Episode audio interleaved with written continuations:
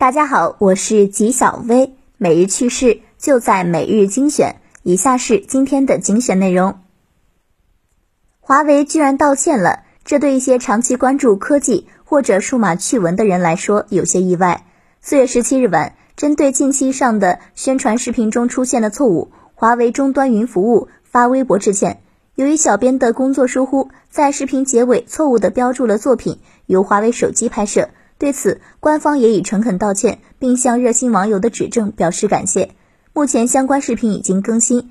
纪晓薇表示，有时候道歉比死不认错的效果会好很多，希望华为别再犯类似的错误了。现在的企业亏损都是以亿为单位，否则那都不是事儿。疫情下，很多企业都遭受了损失，娃哈哈也遭受了损失，在二月份就亏损了一个亿。娃哈哈集团董事长宗庆后却信心满满的说。他们争取在六月底前挽回因为疫情带来的全部损失。纪晓薇觉得，不得不说，实体行业受新冠肺炎的影响很大，这考验宗庆后等企业家的智慧，比如可以发展线上市场、开辟新领域等。之前那个说打工是不可能打工的，这辈子不可能打工的，而走红的周某，昨天正式出狱了。意外的是，等待他的居然有网红经纪公司。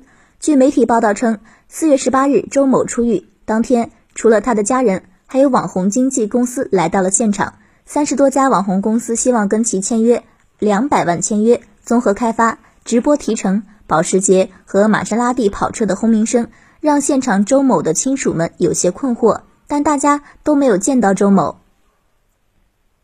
纪晓薇认为，周某的事情比较恶劣，社会影响极坏，也不知道。那些想跟周某签约的网红经纪公司是怎么想的？他若是直播，估计免不了引发社会争议。商品没人买的事情，不仅发生在北美的奶农、荷兰的花农身上，也出现在了韩国的免税店。本月以来，韩国免税店行业销售额同比减少了百分之九十，多个机场免税店已经关闭，室内免税店也纷纷闭店或调整营业时间。比起高额的租金。更让免税店头疼的其实是庞大的库存。